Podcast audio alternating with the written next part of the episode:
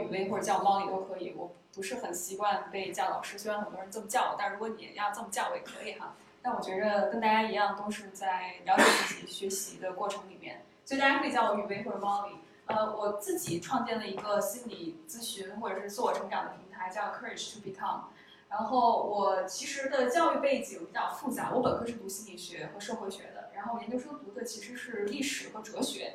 所以当我真正开始从事心理咨询的时候，也就是我本科的专业，我其实有更多的多元的视角去看待心理学的问题。我并不觉着心理学它大家是有一些疾病化的一些理论。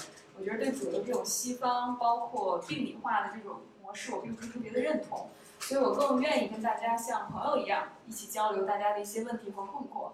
呃，所以我也有一个小小电台，和大家没有在这听电台的？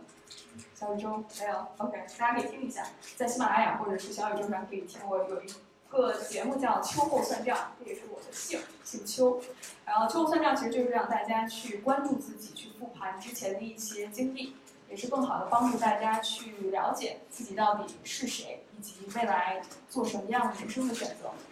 呃，然后我有我的这个线上的平台，之后我会跟大家介绍一下。其实我跟大家介绍一些科普性的知识，包括也提供一些一对一或者一对多的咨询的活动。然后我有一个线上的社群，支持大家的一些心理健康还有疑问。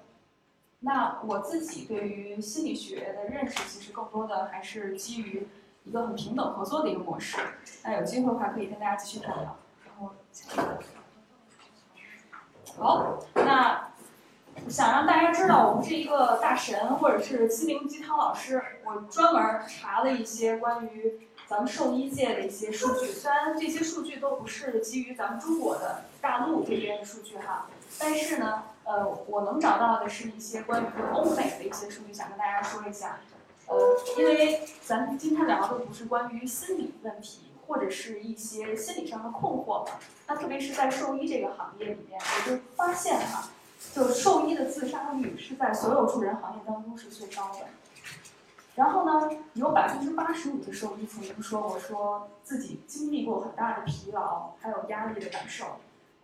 其中百分之七十六的人觉着他没有足够的资源来支持。自己的情绪或者是心理问题，下一张。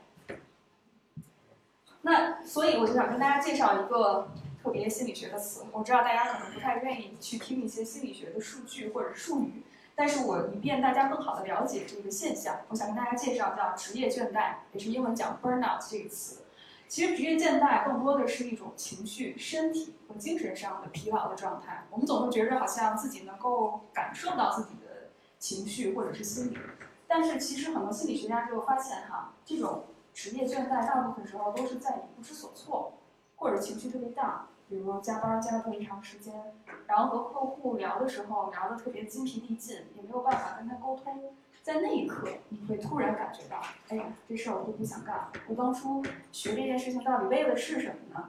好像似乎好，其他人都觉得跟小动物打交道是件特别快乐的事情，怎么我就失去了这种兴趣和动力，想去继续做下去呢？所以呢，我想跟大家说的就是，其实知识就是力量。我们当去了解到这事儿叫职业倦怠，或者是你情绪上出了问题的话，其实会更好的帮助我们去改变这个模式。那第一步就是了解一些症状。呃，所以我觉得想跟大家说的更重要的是这个部分，就是基本上职业倦怠它表现的形式就是身心特别累，觉得自己一无是处，而且还有一些愤世怀疑或者是佛系躺平的感觉。我从大家的这个调查问卷里面，有一个小伙伴特别诚实的分享给我，说来这儿分享，我不想听什么心灵鸡汤，也不想听大家的那些。取得白富美或者高富帅的一些特别棒的故事，我就想聊一聊大家是怎么出错的，或者是其他人生活有多么的悲惨。其实我跟大家说的是，好多人都有相同的经历。所以如果你现在经历一些职业倦怠或者是心理上的问题的话，其实有四个人当中，四个人当中有一个人就有情绪的困扰和心理的问题。所以大家其实处境很相似，只不过可能在我们华人的文化里面，大家是不愿意去了解这方面的事情，也很有有效，也很少有有效的支持和帮助。呃，那美国的这个压力研究所就发现哈，兽医这个行业大家经常遇到的这种职业倦怠的诱因有四种，第一种就是工作太多，不知道怎么安排自己。是加班没点儿加，然后好像情绪消耗特别的大，其实是和工作量有关。那第二个呢，就是人际关系的问题，比如跟上司对吧，然后跟老板，然后跟同事，还有跟客户之间打交道出现的一些情绪和沟通的问题。第三就是生活还有工作之间的平衡难以维持，可能你下上了班儿受了客户、受了同事的气。下了班儿，你回到自己家得跟伴侣是吧？还得跟伴侣处理情绪问题，甚至是还得跟孩子。你如果有孩子的话，可能得辅导他功课，然后陪他上学、上补习班什么的。所以你已经感觉到特别委屈，又特别疲惫了，总觉得自己做的不够好，或者是对方不了解你。其实这都是关于工作生活平衡上遇到的困难。那第四点就是对未来职业发展的担忧。有小伙伴在我们的问卷里面提到过，不知道未来发展怎么样，不知道这一行业是不是适合我，以及未来我的路径怎么样。似乎这个行业好像不是很稳定，这需要可能请教大家。我对这个领域不太了解哈，但的确，现在任何一个职业，它的发展路径都没有那么稳定，不像我们父母那一辈儿的人，基本上干一个职业干一辈子。似乎现在好像没有一个特别一辈子的行业。下一张。好，那这就是上次跟大家发的问卷调查显示一些数据。那有百分之六十八的小伙伴说情绪出了问题，咱们聊聊关于情绪的问题吧。还有百分之六十的人说这沟通是一件大问题，怎么能更好的沟通？我想了解一下。那还有关于自我价值也是一个大块儿，还有自我关怀，还有维护边界。因为自我价值这个问题其实因人而异。如果有机会，大家。比如说对我熟悉了，或者是比较信任我了，我们可以做一个小组的探讨，就自我价值这一部分去探索自己。但是这可能会涉及到一些私密的一些问题，所以这一次我们就先聊一聊工作范围之内的关于情绪管理和沟通方面的问题。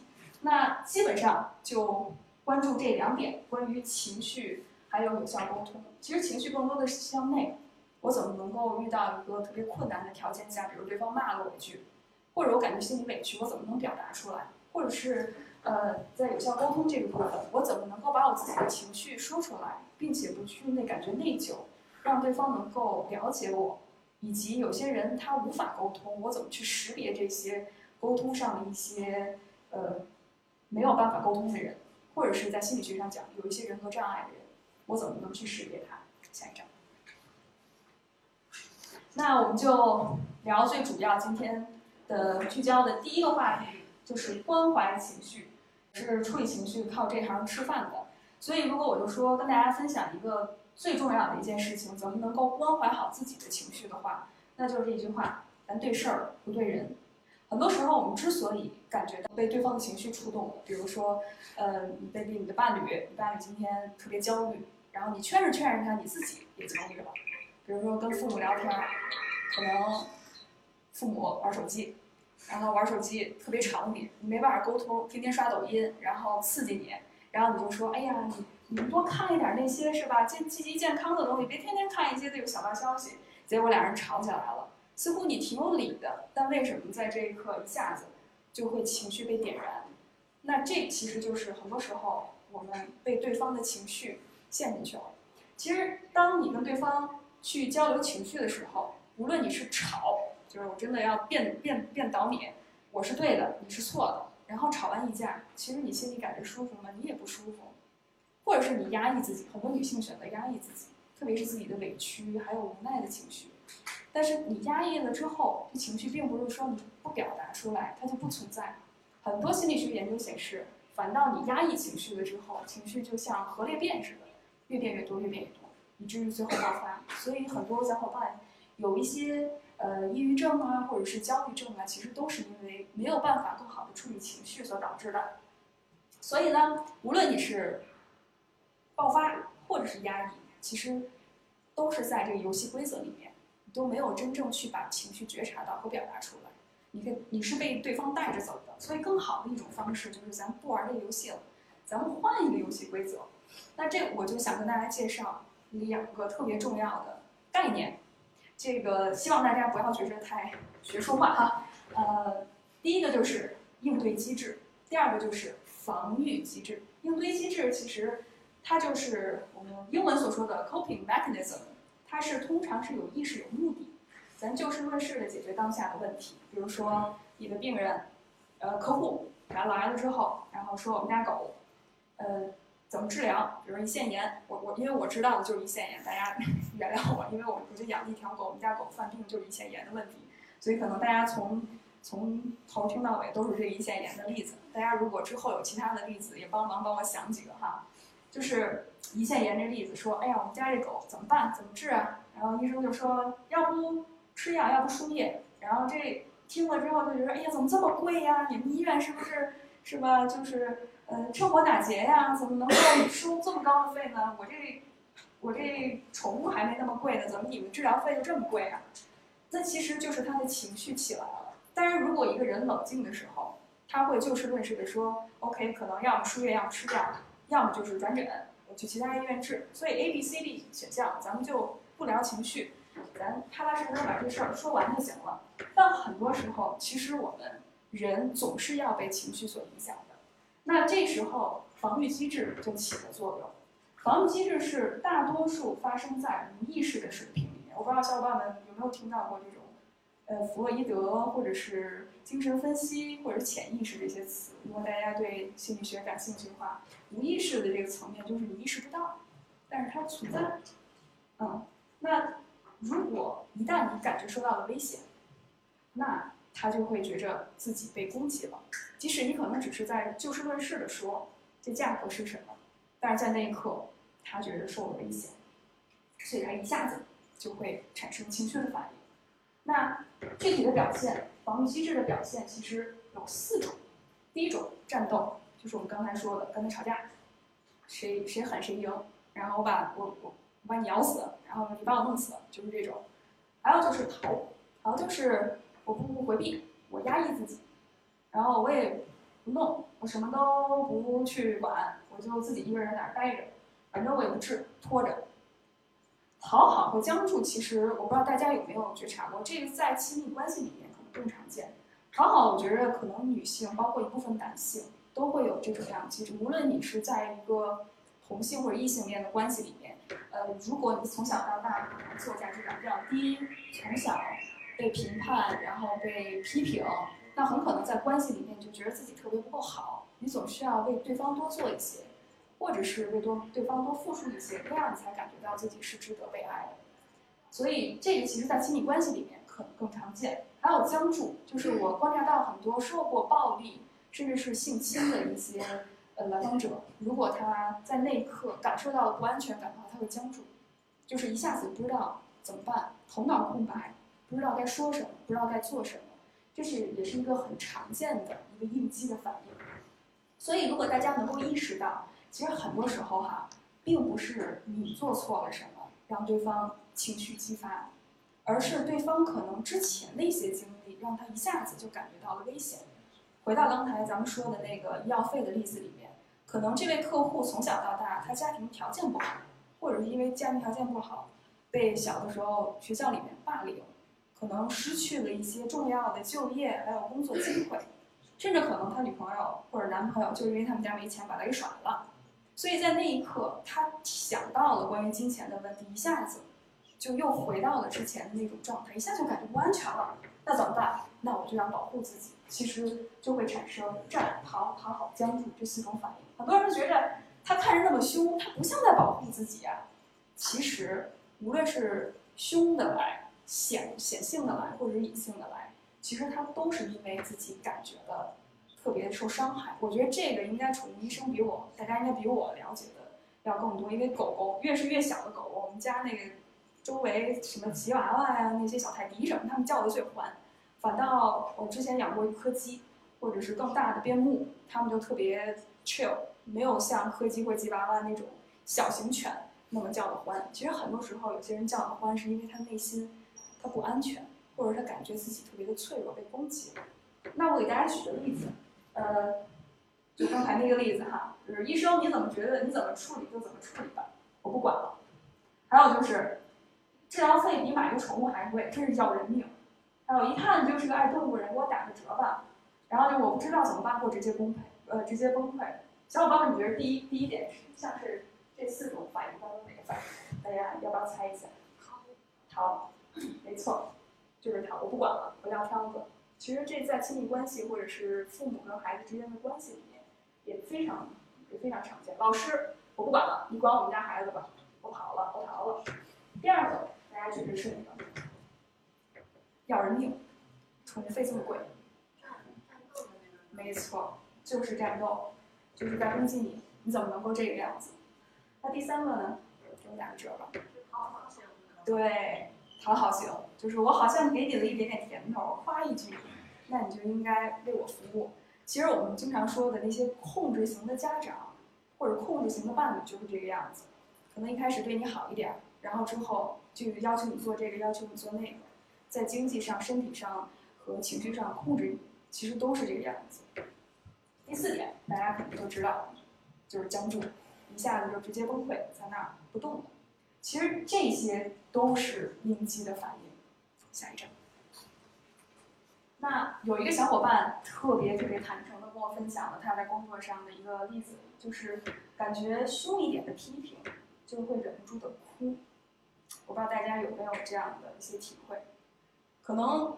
我觉得同样也可以换作其他三种不同的方式，或者是听到凶一点的批评就会爆炸，就会生气，就会发怒，或者是就会讨好，就就事论事的说，我说哎呀别生气啦，或者是哎呀我好害怕，你不要这样对我，就是这种示弱也是一种，或者是就立马僵住，我就脑子里面不知道在想什么，一下子大脑空白，其实这都是一种应激的反应，那。我觉着，如果能够给大家或者这位小伙伴一些建议的话呢，可能第一个就是尝试去觉察自己的防御机制，这在心理学上叫创伤。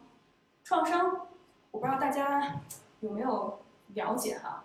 呃，如果我简单粗暴的把创伤以一句话的方式解释出来，其实创伤就是在一段不正常关系里面的正常反应，就是在那一刻你受伤了。所以下一刻你要保护自己，而创伤它非常不一样的是，它可能会在那一刻把你带到过去，让你一下子回到了小的时候，或者是遭遇伤害的那一时刻，无法动弹。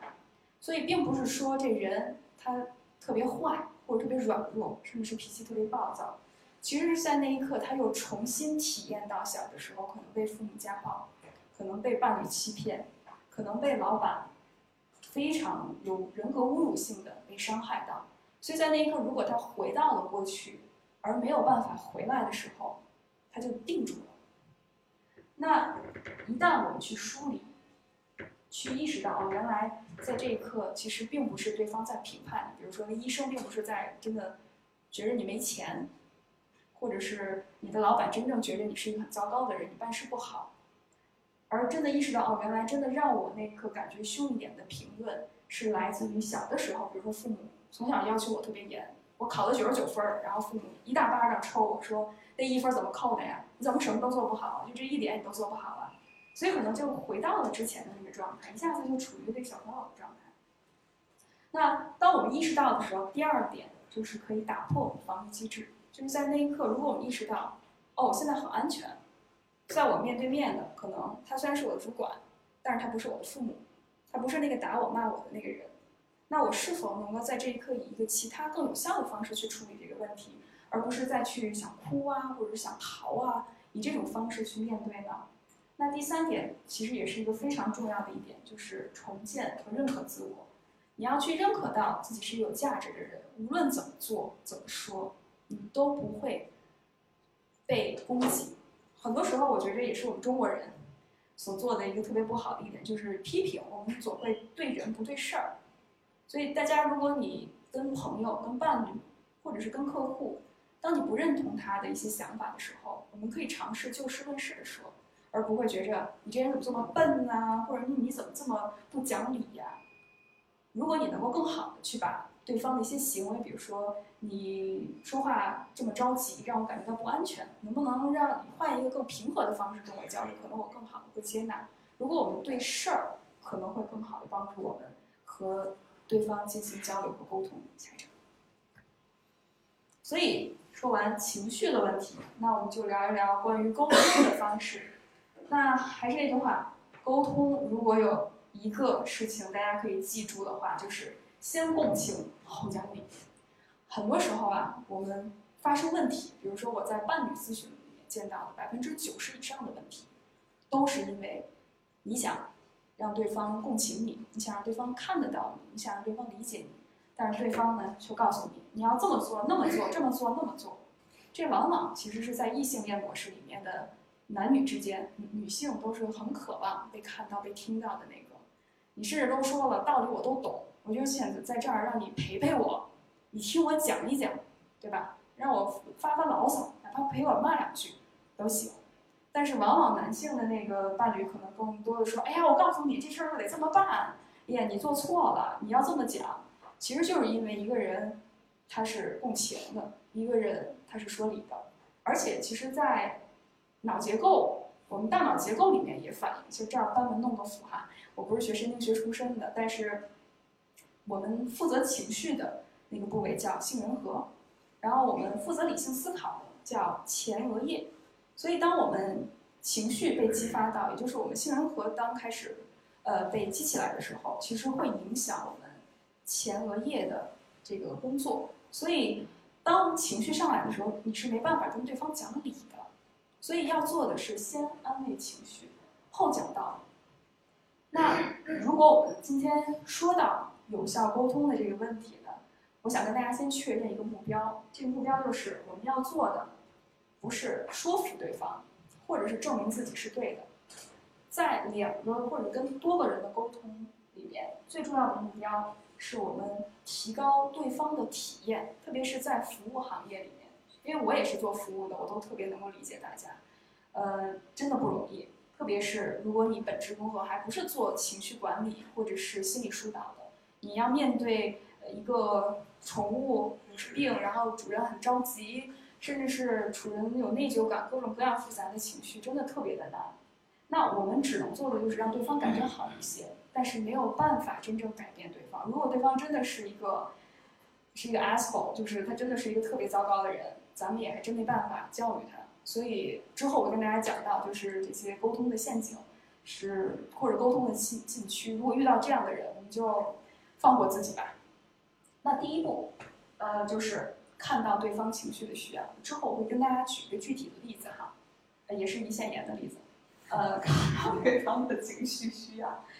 就是在那一刻，如果你能够跟对方共情，其实这一招特别好用。如果大家学到了之后，可以用在自己的伴侣和朋友，还有父母，不一不确定啊。父母那个是另外一回事，有机会可以跟大家说。但是，呃，其实这是一个挺重要的一个公式，一个公式。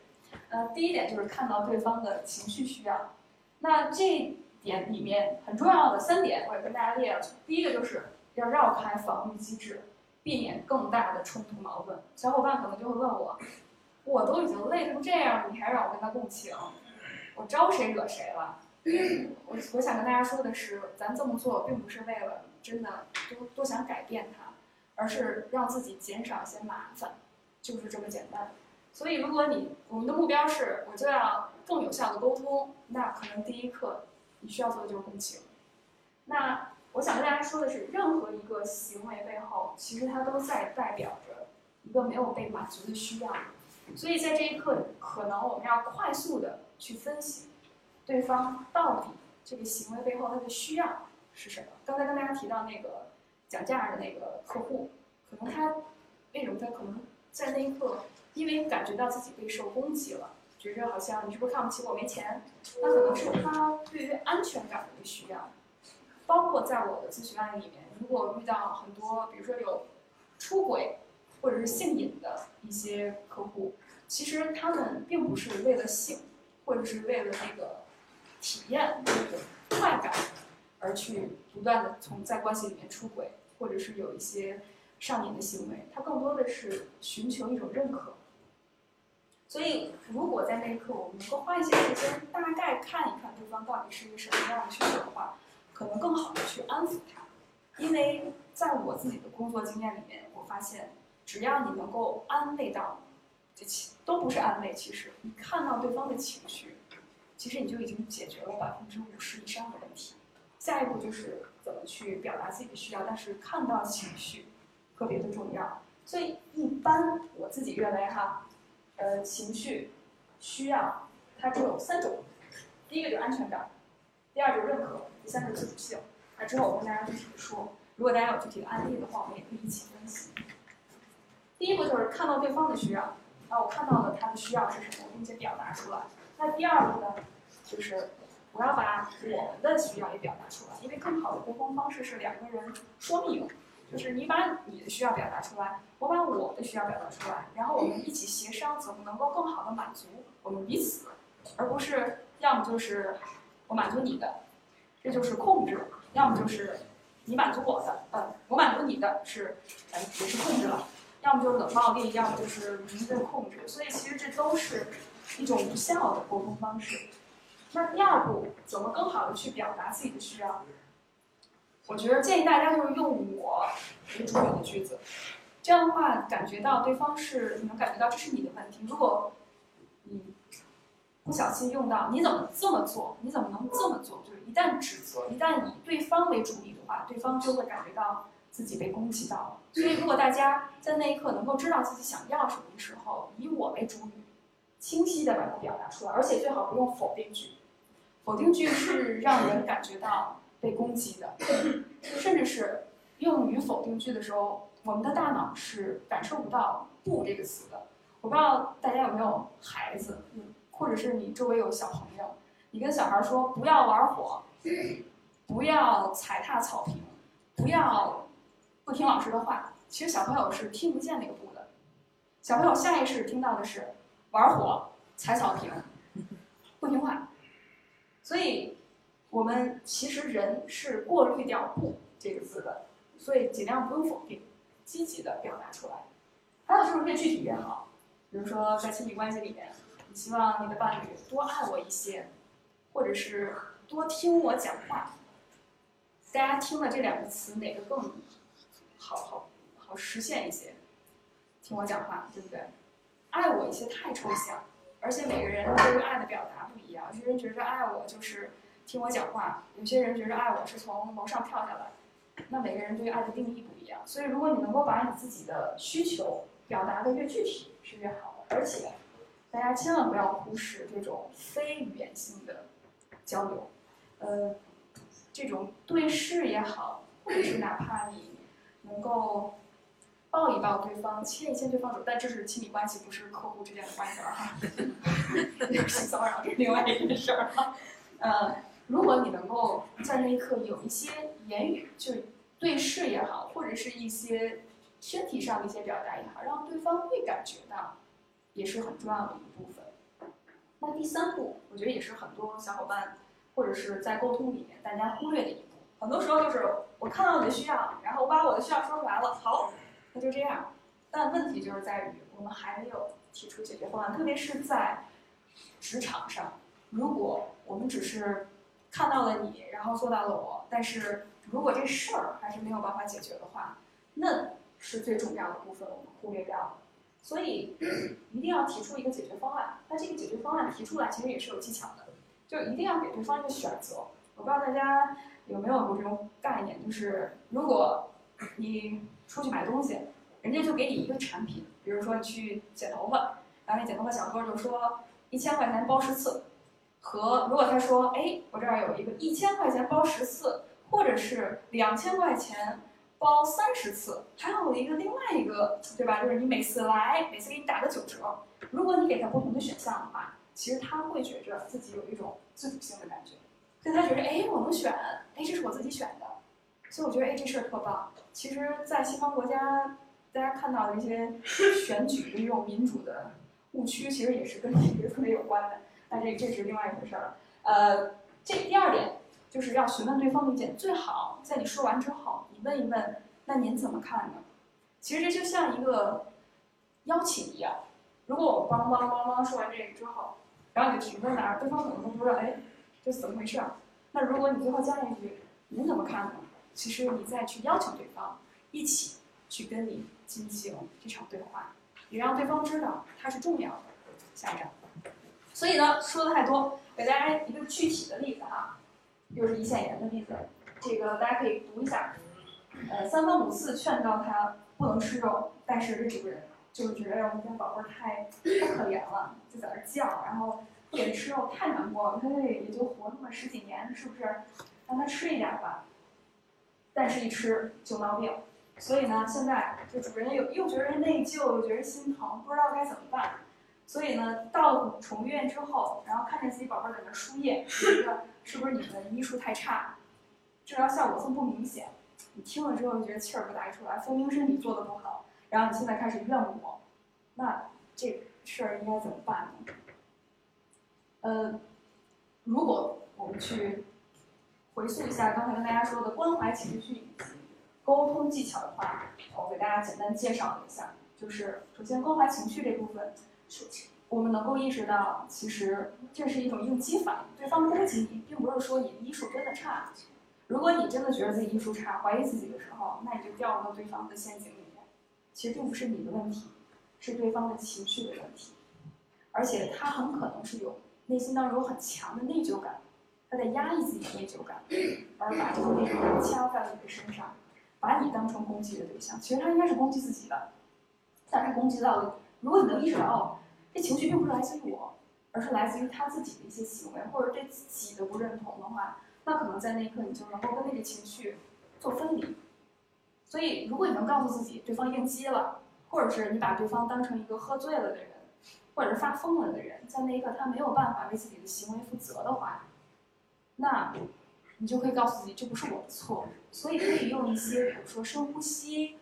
或者是转移注意力的方式，让自己从自己的情绪，从他那个情绪游戏里面先逃离出来。这样的话，当你处理好自己情绪的时候，你才能下一步更好的跟对方沟通。那沟通就是这三点：看到对方的需要。如果你在那一刻能够感受到对方的恐惧和不安，然后你可以去认可他的情绪，你可以跟他说：“看您这么着急，我觉得您真的特别关心你们家狗，特别能够理解。”那下一步呢？就是要把自己的需要提出来，说作为医生，我觉得现在最需要是您的配合，好好治疗他的这个病。那最后一点呢，咱们就把治疗方案说出来，就是给您提出这些方案可供选择 A、B、C、D、E，这个我就不知道了，然后您看如何？这样的话就可能会让他感觉到，哦，我是看到了你的需要，而且你也去。没有让我在这个情绪里面打转，甚至是能够把情绪处理好，同时我能够把自己的需要表达出来，以及跟你协商一个最终的解决办法。其实这样的话会更好的帮助他去加入你们的这个对话里面。那最后想跟大家说一下，有有群人是没有办法沟通的，啊，呃，特别是这些情感勒索、精神控制还有道德绑架的人，比如说动不动的就说。哎呀，你是医生，你怎么连一点爱心都没有呢？或者是我们家人是谁谁谁，你要治不好的话，我就怎么怎么怎么样。如果他以一种非常高高在上、软的或者是硬的方式，如果他跟你进行这场对话的话，你可以尝试使用之前的那个沟通的模式。但是呢，我想跟大家说的是，这不是你的责任，就我们没有责任去帮助一个成年人去成长，而且这不是我们。要负的责任，让社会教育他，让他周围的人教育他去。所以在这一刻，我觉得我们能做的就是合理期待，就是这些人改变不了，他可他甚至可能是你的父母，可能是你的伴侣，可能是你周围的朋友、呃同事、领导，是不是都可能？然后呃，合理期待是特别重要的一点，就是我们不要对对方有任何的期待。不要不要希望我们说一两句就能改变他。一个人的改变是特别漫长的一件事情，而且我们能够把自己改变好，做出为自己负责的选择，就已经非常不错了。所以合理期待。第二个，完全接受，完全接受对方就是一个没有办法改变的人，然后把自己保护好，那第三点就是要树立自己的边界。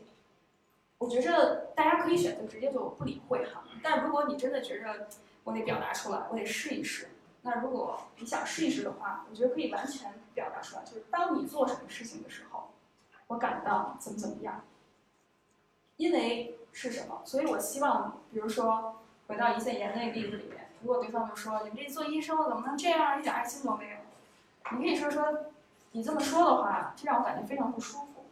我作为一个医生，这是我的责任，但是你不要，如果你这么，如果你对我指责我或者攻击我的话，那我就不会很好的配合，或者这不是我应该做的事情。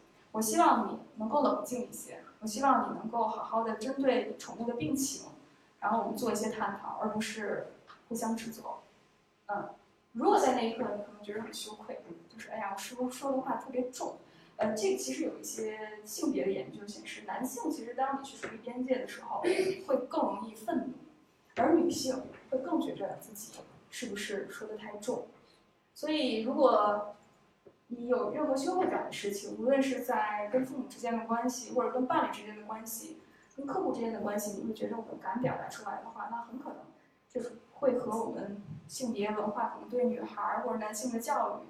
甚至是原生家庭有关，那这一部分可以大家花一些时间去探索，可以找一些专业性的帮助，然后看到情绪背后是什么。但是，呃，最我觉得最有效的一点就是，当大家当你感觉到愧疚的时候，你可以跟自己说说，可能是我要树立边界了，这是一个很正常的反应，因为我做了一件之前可能不敢做的事情，但现在我在突破自己，所以这是件好事儿没准。最后一点就是收集证据，特别是对于这些人来说，一些条例。一些合同，甚至是一些音频、视频的记录，都会更好的帮助你走法律程序。所以跟这些人是没有办法讲理。如果没有办法讲理的话，收集证据，保护好自己，这是一个特别重要的事情。下一张。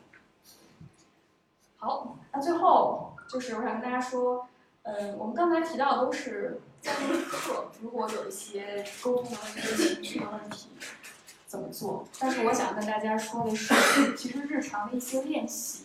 自我关怀的一些方式也非常重要，这就好像我们要高考，高考之前我们要读书要学习，有一摸二摸，直到我们最后考试。其实我们情绪管理和表达也是这个样子。那我给大家推荐几个比较好的、比较有效的方式，能够让大家日常生活当中更好的关怀自己，能够储存自己内心的力量。比如说冥想，冥想是一个非常好的方式，它能够帮助我们打破应激的反应。能够给我们一个第三世界的第三第三方的视角，或者是上帝的视角，去看到到底我们的行为是什么样子。还有就是阅读，非常推荐大家读一些心理学的文章或者是书籍。如果大家感兴趣的话，我也愿意推荐一些书籍给大家，特别是关于自我关怀还有情绪处理的问题。那运动也是一个特别好的方式。呃，记日记，特别是记录自己的情绪还有行为模式。就比如说。你遇到什么样的时候，或者对方说了什么样的话，你对方做了什么，在那一刻会让你情绪特别失控。如果我们能够有意识的记录自己的情绪还有行为模式的话，其实我们能够看到一些模式性的东西在。这也是心理咨询非常重要的，帮助来访者发现的就是自己的模式，特别是无效的模式，就是你做这件事情，你本来想去 A，但是你总是得到 B。那这怎么办？这说明你行为无效。那如果通过自己的梳理，其实能够更好的看清怎么更好的打破这个模式。那咨询和团体一些活动，其实都会有更好的帮助大家去打破。如果在这一刻你觉着我一个人没办法处理，或者周围人没有办法理解我，去寻找一些专业性的帮助是非常非常重要的。所以这不是一件羞耻的事情，也不是因为你有病。很多时候我们情绪的问题，如果一开始发现。能够更好的接受一些专业性的辅导和帮助的话，会避免发生一些更严重的心理问题。下一张。那写在最后的话，这是最后一张 PPT，呃，刚第二张。呃，我想跟大家分享这四句话哈，这是我祝愿大家的，就是第一件，就好多人只是变老了，但是从来没有长大。呃，好多人都觉着这个人好像衣冠楚楚，怎么能干出来这么非人的这种事情？甚至有些人可能都已经一把年纪了，都说这人越活越老，越有智慧。但我想跟大家说的是，很多人内心脆弱的像个小孩子，和他的社会成就、和他的现实的年龄、和他的社会地位毫无关系。所以，希望大家都能成熟哈。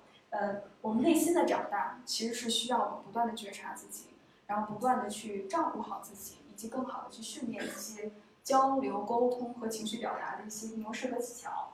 那第二点就是，创伤不是你的错，疗愈是你的责任。就是如果在这一刻，像刚才那位小伙伴说到的，一受批评就感觉很难过，这不是因为你做错什么，不是因为你不够好，你学习不够优秀，或者是你因为你是一个。某种性别，比如你是个女生，你从小到大在一个呃重男轻女的环境下，或者是你是性少数群体，因为你跟别人的选择不同，这不是你的错，这只不过是社会、家庭，包括一些人他的无知，甚至是愚蠢，包括恶意，他所造成的一些伤害。但是我们能做的是去疗愈自己，去打破、接受，并且重建自己，这是我们的责任。第三点就是。开始表达自己的需要，比做的完美还要重要。很多小伙伴开始去树立边界，或者是表达自己的需求的时候，总会觉着，哎呀，我做不好，那我干脆都不做了。或者是我做了这之后，别人怎么看我？我伴侣怎么看我？我父母怎么看我？客户怎么看我？老板怎么看我？如果我们想太多这么多如果的话，或者是对自己有一个极高的期待的话，那很可能我们连第一步都迈不出去。所以开始做就已经非常好了。第四点就是很多人觉着，无论是心理咨询也好，或者是一些自我成长的项目也好，大家会觉得我上了这个课，或者是我读了一本书，我知道了一个道理，这事儿我就完全没问题了。那其实这也是一个迷思，就是其实真正人内心的改变或者自我的成长，不是一飞冲天的。我往往看到那些一飞冲天的用户，就呃客户，就是以为我就对吧，就做了几次咨询，我好了，没错，没事儿了，我都懂了。但往往他会经历下一个坑，所以所有的改变都是微小、正向、持续性的、持续性的变化组成的。可能你往前走一步，要退三步，但只要你不断的往前，甚至是你有意愿不断的往前走，那这就是一个最好的开始，也是值得被认可和肯定的。那最后。这样也是我们今天的最后，就是大家欢迎关注我，好，谢谢大家。Oh, good boy. Would you like to go on walkies? Sit. Sit. Dinner time. Who's this? Who's this? Sit. Sit. Oh, good girl. Who's this? Who's this? Would you like to go on walkies?